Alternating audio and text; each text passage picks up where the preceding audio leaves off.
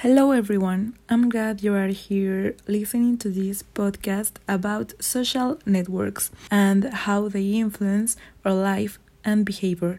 Stay tuned and enjoy.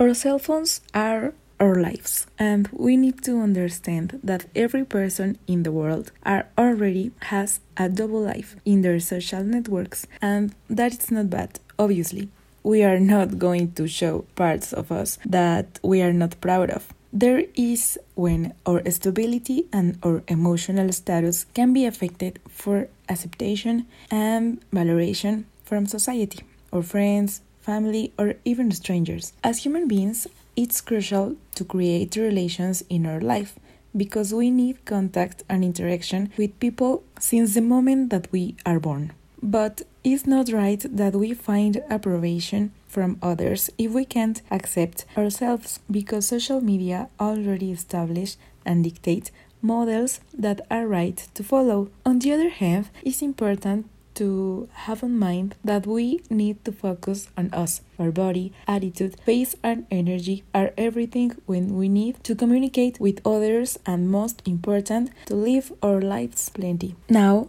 I would like to introduce my special and dear guest, three students of psychology of our college. They are going to answer the questions and help us with advices. Hello, we are classmates from first semester in psychology in University Anáhuac, Oaxaca. Thank you for inviting us to this podcast. I am going to ask you three questions, and if you want to add something important, please feel free to do it. Let's start. What are the steps for auto-valoration and acceptation in ourselves? Aquí te ofrezco unos pasos para que te valores y aceptes. Aprende a decir no. Lucha por lo que te importa, sal de tu zona de confort.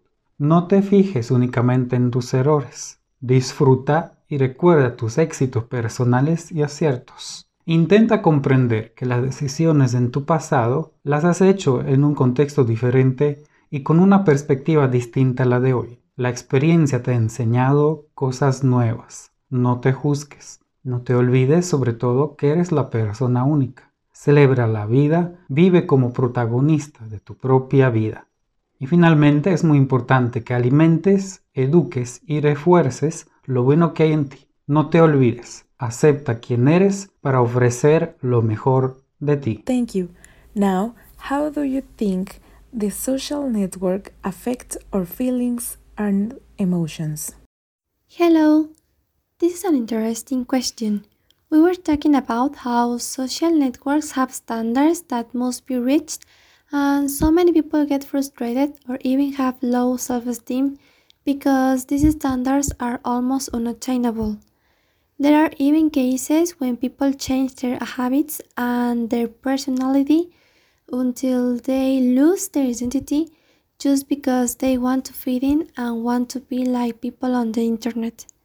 Unfortunately, in social networks, the best side of the person is often shown, and there is no recognition that at the end of the day we are humans and we all are different, unique, and special in so different ways.